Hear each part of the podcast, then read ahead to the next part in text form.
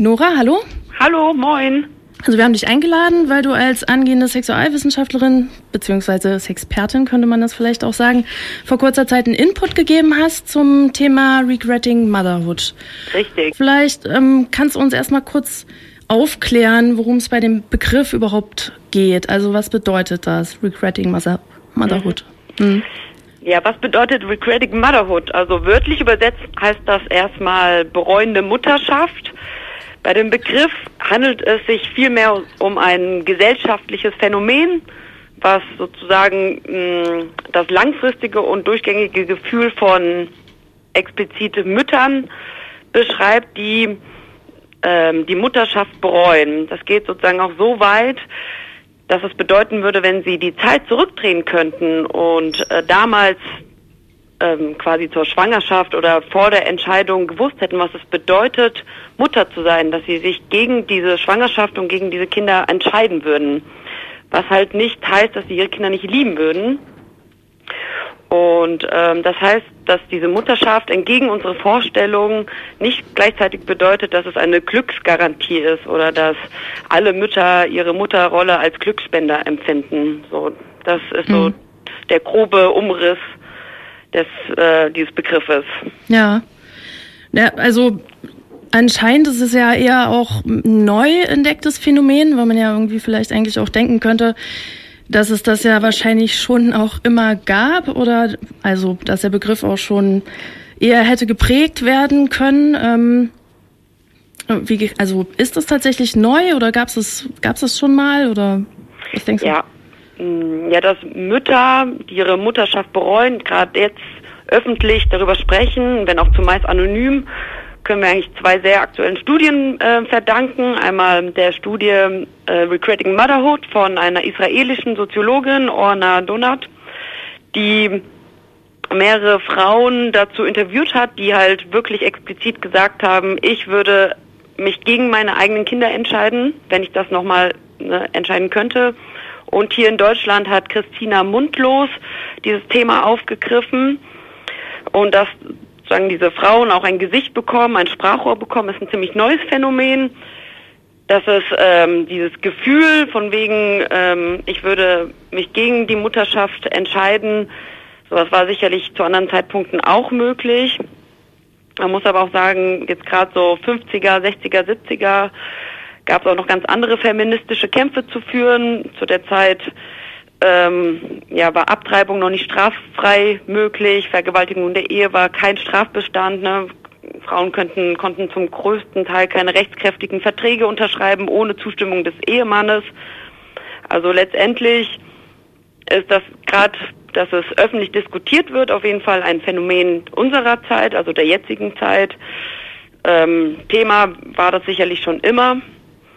Und vielleicht noch historisch, dass, mm, dass also ja, zu anderen Zeitpunkten war, glaube ich, die Mutterrolle auch nicht so prekär wie heutzutage.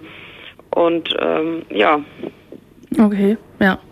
Und ähm, wo kommt das Phänomen, Phänomen vor? Also gibt es da bestimmte Frauen oder äh, vielleicht auch Schichten, irgendwelche Gruppierungen, die dafür prädestiniert werden, also eben die Mutterschaft zu bereuen? Mhm. Also beide Studien, sowohl die israelische als auch die ähm, hier in Deutschland geführte Studie, zeigt, dass diese Mütter aus ganz unterschiedlichen Milieus, Backgrounds, Berufsgruppen, Altersgruppen kommen. Also es gibt auf jeden Fall keine typische bereuende Mutter. Wenn man sich anguckt, wer sind denn diese Mütter? Es ist halt eine, also man kann gar nicht sagen, das sind die Mütter. Ähm, quasi eine Gratwanderung zwischen Bereundemüttern und Allgemeinmüttern zu sprechen, weil es zeigt sich, dass beide Seiten mehr gemeinsam ha haben, als man so an, also was man so mhm. denken würde. Ne? Also diese ja. ambivalenten Gefühle zwischen Anstrengung und es ist mir viel zu viel mit den Kindern. Ich glaube, es kennen alle Elternteile und auch alle Müttern. Und die meisten würden sich zwischen diesen zwei Polen, ich gehe völlig auf in meiner Mutterrolle, ich identifiziere mich damit, ich empfinde das als Glück. Und auf der anderen Seite sozusagen, ich bereue es wirklich, ich glaube, diese zwei Pole werden von sehr wenigen Müttern ausgefüllt, sondern die meisten befinden sich dazwischen. Hm. Aber also Reue, das ist ja dann also eben das Gefühl, es wirklich zu bereuen. Ähm, das ist ja was anderes eben als diese ambivalenten Gefühle, die wahrscheinlich wirklich alle haben, alle Elternteile mhm. dieser Welt. Und was, was sind denn genau die Gründe oder welche Gründe gibt es? Gibt es da vielleicht exemplarisch ein, zwei Beispiele dafür? Dass ähm, diese beschriebene Mutterrollen und das Bereuen der Mutterschaft, also das zeigt sich ganz deutlich in diesen Studien, das sind jetzt keine individualpsychologischen Phänomene. Ne? Also die politischen und strukturellen Rahmenbedingungen bestimmen, naja, wie bei uns allen, einen ziemlich großen Teil unserer Lebensbedingungen und können auf jeden Fall dieses Regretting Motherhood abmildern oder verstärken. Ähm, exemplarische Beispiele, ja, ich würde sagen, zum einen geht es darum, dass die meisten Frauen heutzutage ein völlig falsches Bild davon haben, was es heißt, Mutter zu sein. Also sie wachsen in einer Gesellschaft auf, wo es völlig normal ist, in einer heteronormativen Beziehung zu leben, ähm, wo ne, am Ende auf jeden Fall irgendwann Kinder kommen werden und dass sie dann ne, ihre Kinder auferziehen, noch eine ja eine, eine eine Partnerschaft haben, die auch glückserfüllend ist und am besten noch Karriere machen. Das ist das Bild, was wir heute haben als Frauen, als emanzipierte Frauen von uns selbst, dass das völlig unmöglich ist. Ist auf jeden Fall ein Phänomen, was damit reinspielt, also dass dieses Mutterbild viel zu positiv belegt ist. Ähm, dazu muss man sagen, dass in den letzten 20, 30 Jahren der Aufgabenkatalog für Frauen massiv gestiegen ist also, ne, dass äh, eine liebevolle Erziehung bis hin zu, welche Windeln kaufe ich, welches Essen und dann gibt's natürlich noch dieses Mutterbild, alles selbst machen, äh, ne, Baby-Sachen, äh, Brei selbst kochen, ne? also dieser Aufgabenkatalog ist mhm. ziemlich groß geworden. Ja. Das wären so zwei Beispiele. Ja. Und natürlich politische, ne? ganz klar äh, Wiedereinstieg im Beruf ist kaum möglich. Ähm, die Elternzeit ist sehr begrenzt, wird sehr auf die Frau bezogen und all solche Sachen, ja. Ja. Also wenn es dann eigentlich am Mutterbild liegt oder eben an den gesellschaftlichen Umständen ähm, oder beziehungsweise an den Forderungen, die an die Mütter gestellt werden, ist das quasi schon eigentlich als Gesellschaftskritik ähm, zu verstehen. Ne? Also wären die Mutterschaft bereuenden Mütter vielleicht glücklicher, wenn ähm, die Mutterrolle einfach anders verhandelt wurde? Ja, definitiv. So, ne? Also ich ähm, kann da auch sogar aus meinem privaten Umfeld draus ähm, also, oder beobachten, dass wenn, wenn Gespräche nach Gleichberechtigung der Geschlechter oder Diskussionen über Emanzipation, die sind, ne, die gehen sehr weit, aber die verstummen ziemlich häufig sehr abrupt, wenn es um das Thema Mutterschaft geht. Also da sind echt noch sehr konservative Werte spielen damit und selbst in linken Strukturen verfällt sozusagen ein, eine also wenn die Kinder kommen, dann greifen quasi auch diese alten Rollenmuster, ne? Also egal wie, wie alternativ Menschen zusammenleben, sobald die Kinder kommen, dann wird halt geguckt, wer bleibt denn zu Hause, wer verdient denn mehr, ne? wer, wer, wer stillt denn, ne? Also das ist ja auch oft ein Grund, warum Mütter zu Hause bleiben mit den Kindern, der Vater äh, zwar auch oder die Väter inzwischen auch öfters mal den Kinderwagen äh, schieben, aber letztendlich bleiben sie eher die Zaungäste in der Küche und im Kindergarten. Und wie ich vorhin auch schon gesagt habe, dass ähm, Frauen können ja heute ihren ganz individuellen Weg gehen. Alles ist möglich, es gibt die rechtlichen Grundlagen.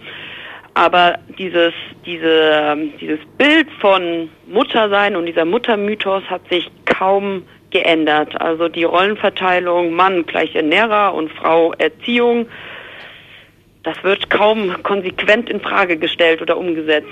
Das ist, mhm. ähm, da, also fängt auf jeden Fall, also eine Kritik oder eine Änderung kann nur mit einer Gesellschaftskritik einhergehen, definitiv. Mhm. Ja. In den einschlägigen Blogs, ähm, wo es halt auch um das Thema geht, also Regretting Motherhood ähm, geht halt ziemlich schnell, wie ich fand, also als ich mal geguckt habe in, in die Richtung, ähm, nämlich in die Richtung der ambivalenten Gefühle. Mhm. Ähm, da kommen die Leute dann halt ziemlich schnell ab von diesem von, die, von dieser wirklichen eindeutigen Reue, ne? Und, und ver, vermischen das so ein bisschen, weil es ja auch ein bisschen schwierig ist zu trennen, vielleicht auf der einen Seite. Ähm, aber irgendwie, was, also ist es anscheinend sehr schwierig, wirklich über Reue zu sprechen, ne? Sich mhm. diese Gefühl, dieses äh, Gefühl einzugestehen, echte Reue zu empfinden, was ähm, Mutterschaft angeht. Ähm, könntest du da vielleicht ähm, was zu sagen, woran das liegt, warum das so schwierig ist? Ja, also die von dir beschriebene Ambivalenz zwischen Mutterschaft und die damit verbundene Liebe und auch das Bild davon und Reue können wir, glaube ich, also wir alle, da ziehe ich mich mit dazu, schwer in unseren Köpfen und in unserem Denken zusammenbringen. Ne? Also es scheint, dass sich diese beiden Sachen eigentlich ausschließen würden. Ähm, problematisch ist sozusagen der Umgang damit. Ne? Also äußert sich beispielsweise eine kinderlose Frau, dass sie sich keine Kinder wünscht, gilt sie oft als unnormal, krank, egoistisch oder karrieregeil. Eine Mutter, die ne, äußert, dass sie vielleicht keine Freude empfindet oder sogar unglücklich ist, wird als Rabenmutter betrachtet und muss sogar mit sozialen Ausschlüssen ähm, äh, rechnen. Und eine Mutter, die sagt, dass sie bereut, die wird ja sogar als psychisch krank und unnormal abgestempelt. Das heißt, dieses, diese Ambivalenz, die wir alle in uns tragen, mh, mm, kommt ganz, also streift ganz schnell das Tabu der Mutterliebe, ne? die hm. sozusagen ähm, ein, dass, dass Mütter keine Liebe empfinden, das ist ein riesiges Tabu. Das wird aber nicht in diesem Regretting Motherhood gemeint. Also diese Mütter lieben alle ihre Kinder, das sagen sie durchweg dass äh, diese Reue nichts mit der Liebe zu tun hat und es sind einfach Gefühle, die nebeneinander existieren können. Und abschließend würde ich sagen, dass wir das nicht zusammendenken oder die Frage, warum bereuen Mutter, sagt viel mehr über unsere Denkweise und über unsere gesellschaftlichen Blickwinkel aus, etwas aus, als über die Mütter selbst, weil das ist eigentlich das Normalste der Welt, diese ambivalenten Gefühle zu haben. Und wenn das halt durchgängig, ein durchgängiges Gefühl wird, dann kann man von diesem Phänomen Regretting Motherhood reden. Hm. Ja. Aber ja, vielleicht noch doch noch eine Ergänzung so aus der Praxis. Ähm, es gibt einen unglaublichen hohen Konkurrenzdruck zwischen Müttern, je dörflicher, also ne, das sind natürlich jetzt nur so Parabelbeispiele, ne, ähm, je dörflicher sowas, also ähm, die Gegend wird, desto stärker ist der Druck, immer glücklich als Mutter zu sein, am besten noch den Schönheitsidealen ähm, zu entsprechen und also dieses es gibt unglaublich wenig Räume, wo Mütter über ihre negativen Gefühle sprechen können. Das sind dann oft irgendwie vielleicht nur die engsten Freundinnen oder also die eigene Familie, die eigene Mutter sind oft nicht die eigentliche Ansprechpersonen für, für dieses Phänomen, weil es einfach gesellschaftlich ein Tabu ist. Ja. Ja. ja. Ich habe auch ähm, ergänzend vielleicht dazu, was ich einen ganz interessanten Gedanken fand oder was ich auch so ein bisschen nachvollziehen konnte, ist, ähm, dass die Mütter ihre Kinder lieben und dass die Liebe auch alleine schon so belastend ist, weil, ähm, weil das halt so ein krass starkes Gefühl ist, dass man halt auch irgendwie Angst hat vor dieser Verantwortung und äh, mhm. irgendwie eben Angst hat davor, was falsch zu machen. Eben, ja, da kommen wir dann wieder zurück, ne, zu den Erwartungen, die halt dann Frau wahrscheinlich auch an sich selber hat. Klar. Ja, ja, das ist ein großes Thema. Die eigene Erwartung, die natürlich gesellschaftlich generiert wird, so. Und da ist die Frustration enorm bei den, bei, bei allen Müttern, jeder, ähm, also jeder Altersgruppe quasi, weil man kann das gar nicht schaffen. Und je, also viele Mütter, Mütter fragen sich, warum ist es bei den anderen nicht so? Warum sehen die denn so fit aus und erzählen immer von ihren ganzen tollen Erlebnissen, aber dass es super anstrengend ist, wenig Schlaf bedeutet, ähm, die sexuelle Lust äh, büßt ein. Ne? Der soziale Ausschluss aus ganz vielen Zusammenhängen äh, steht bevor. Ne? Also man ist erstmal raus aus dem alten Leben. Ja. Kinder ist äh, die, die Entscheidung, die alles verändert im Leben. Und ja. nicht rückgängig zu machen ist. Ne? Genau. Ja. Das ist die einzige Entscheidung, die man eben nicht rückgängig machen kann. Ja, das ist ganz wichtig, genau. Ja, ähm, dann vielleicht noch die erste ähm, hierzu vorliegende Studie, hast du schon gesagt, kam aus Israel, wo die Geburtenrate mit durchschnittlich drei Kindern pro Frau über der der OECD-Länder liegt. Ähm, in Deutschland gab es dann auch eine, das hast du auch schon gesagt. Wie wurden die Studien hier in Deutschland aufgenommen? Also ähm, und warum? Beziehungsweise was sind die entscheidenden Merkmale der Diskussion? Also äh, die Studie aus Israel hat hier sogar Riesenwellen geschlagen, ähm, worauf ja auch mundlos dann sozusagen, die sich schon lange mit feministischen Themen und Mutterschaft und Mutterrolle beschäftigt, hat ja das Thema aufgegriffen und dann ihre Studie dazu ähm, ähm, betrieben.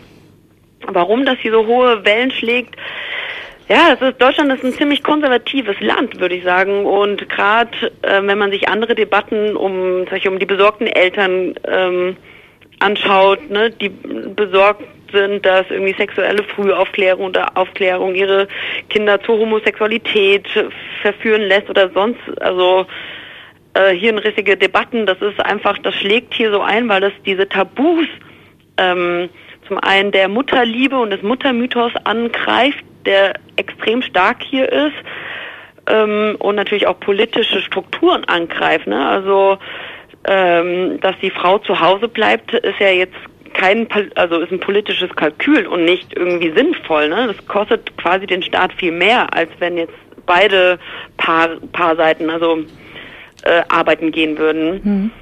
Und ja, das ist diese, dieses Anreisen der Tabuisierung und auch das Aufbegehren von Frauen. Also das war in den 70ern auch so, dass diese, als es dann hieß, wir gehen jetzt, also ne, wir unterschreiben unsere eigenen Arbeitsverträge, wir, wir begehren auf, wir gehen arbeiten und wir grenzen uns von Mann ab und fordern Gleichberechtigung und ähm, ne, dass da, also in den 80ern gab es ja auch eine ganz krasse Anti- Abtreibungsbewegung und der sogenannte Backlash, so der diese neue Mütterlichkeit auch hervorgebracht hat. Ne? Also schön die Frauen wieder zurück an den Herd. Das ist rein theoretisch ein politisches Kalkül.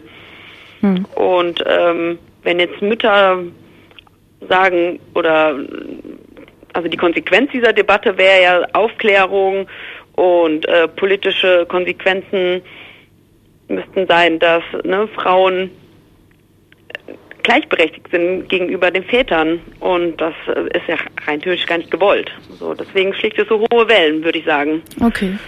Ja.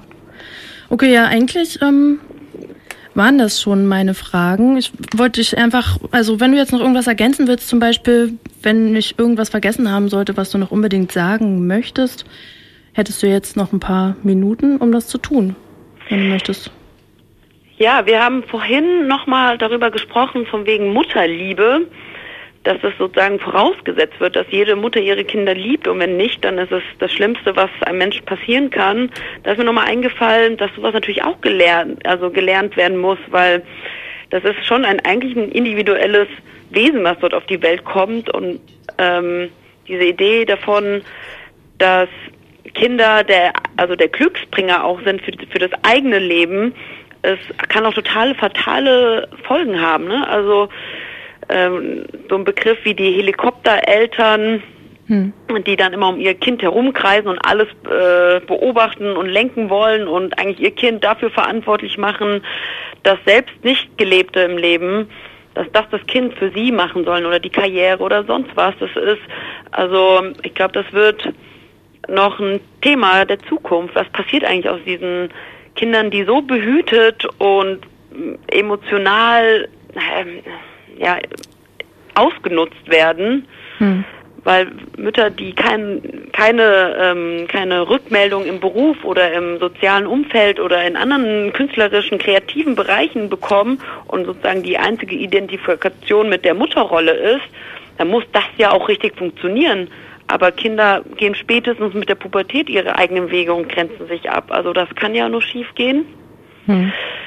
Und natürlich ein Satz, den hätte ich eigentlich am Anfang sagen sollen, dass wir hier explizit über Mütter reden und dass sich natürlich andere Bezugspersonen oder Beziehungsberechtigte ähm, und natürlich auch Männer oder ähm, queere Menschen oder alle, die sich in dieser Rolle mit Kindern sehen, da, sich davon angesprochen fühlen, das ähm, setze ich jetzt einfach mal in diesem Radio voraus. Ähm, gleichzeitig müssen wir trotzdem bedenken, dass es ein Phänomen ist, was aus dieser Gesellschaft herausgekommen ist und da wir einfach noch nicht in der Gleichberechtigung leben, finde ich es auch wichtig zu benennen, um wen es hier geht. Und das sind halt im zum größten Teil Mütter, die davon hm. betroffen sind. Genau. Ja, es geht halt um die Mutterrolle, ne? Deswegen genau. Motherhood. Ja. Okay. Ähm, ja, vielen Dank, dass du für uns Zeit gefunden hast